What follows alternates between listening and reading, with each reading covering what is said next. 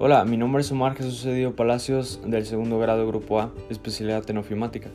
Hoy les presentaré mi reseña literaria, donde hablaremos y daremos nuestra opinión sobre el cuento Es que somos muy pobres del famoso autor Juan Epamuceno Carlos Pérez Rulfo Vizcaíno, más conocido como Juan Rulfo.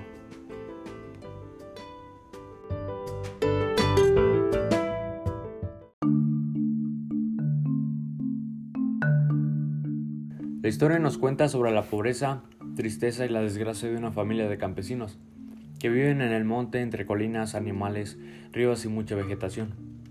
El cuento empieza con noticias trágicas de la familia, ya que se menciona que muere la tía Jacinta y su cosecha de cebada es arrasada por las fuertes inundaciones de esos días. De ahí viene la frase del cuento, aquí todo va de mal en peor. Pero las desgracias no terminan, ya que la familia al poco tiempo supo que la vaca que le había regalado por su cumpleaños su padre, Atacha, que es la hija, se la había llevado del río dejando ningún rastro. Esto último les preocupó a la familia, ya que el objetivo de que la vaca estuviera con Tacha era que no se convirtiera como sus otras dos hermanas, ya que las hermanas desde chicas se metían con hombres, por lo mismo que eran pobres y su papá las llamaba pirujas.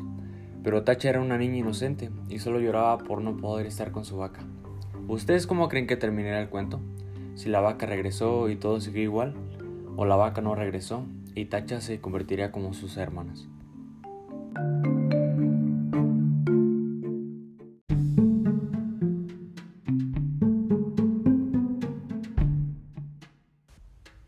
En mi opinión este cuento me gustó demasiado, ya que nos deja pensando cómo la pobreza puede afectar a una familia. Además es muy corto y se puede leer con claridad. Cabe recalcar que hay algunas palabras un poco ofensivas para algunas personas, Así concluyo este podcast. Espero les haya gustado y les recomiendo mucho este cuento, ya que es muy divertido y muy corto.